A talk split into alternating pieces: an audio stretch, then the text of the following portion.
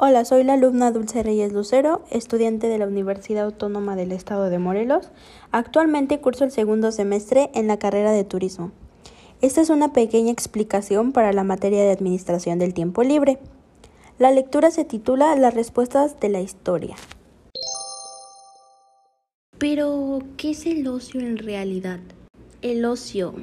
El ocio es un grave problema en la, en la actualidad porque a veces lo consideramos como, ay, yo soy ocioso, estoy de flojo, no hago nada, no tengo responsabilidades, pero lo que no sabemos es que en la antigüedad, en Grecia, pues utilizaban el ocio para básicamente esclavizar a las personas.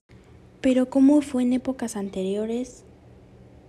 Primero que nada se le llamaba la escole.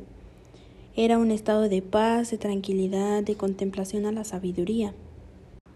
Pero, ah, los que tenían ocio eran libres de trabajo y de responsabilidades y se aprovechaban de gente que tenía bajos recursos. Eso era en Grecia. Explotaban a la gente, o como se le llamaba en ese tiempo era la esclavitud. A la gente con teorías absurdas de solo el hombre puede poseer ocio, cuando no era en realidad. Un ejemplo que les doy que me gusta demasiado de este tema conforme fui leyendo la lectura. Actualmente muchas personas alguna vez fuimos ociosas al no querer estar activos en el trabajo, en la escuela, por ejemplo.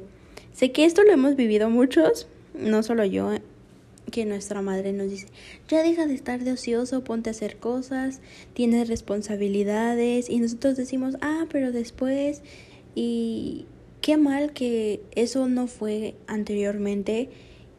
Pues en la actualidad hemos este, dejado de lado el término de ocio para hacer actividades recreativas, escuchar música, salir con tus amigos, jugar.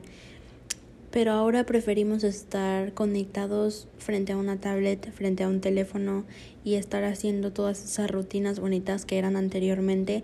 Y ahora todo, que te mando una foto, te mando esto, hay que hacer videollamada, obviamente por cuestiones de la pandemia pues no podemos lograrlo ahorita, pero hemos preferido divertirnos frente a una pantalla cuando es mejor vivir el momento, disfrutar de la vida, disfrutar de tu tiempo libre después de la escuela, pero también ha cambiado mucho y ahora no disfrutamos actualmente pues anteriormente los griegos se dividían en dos clases, por un lado los aristócratas, por otro lado los ciudadanos, pero pues o sea, estaban como los esclavos y la servidumbre.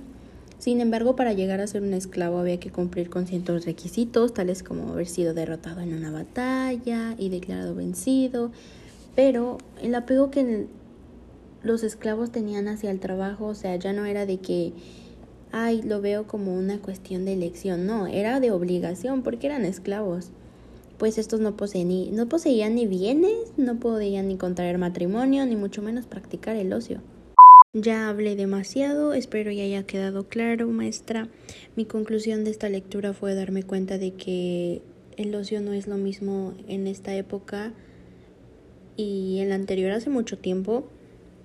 Mm, me quedo con que hay que aprovechar el tiempo libre y hay que tener bien presente este concepto en la materia que ahorita llevamos y obviamente en todas me di cuenta de los términos de cómo antes era la vida y que debemos de tener conciencia en lo que hacemos. Espero que haya sido una explicación de su agrado y muchas gracias.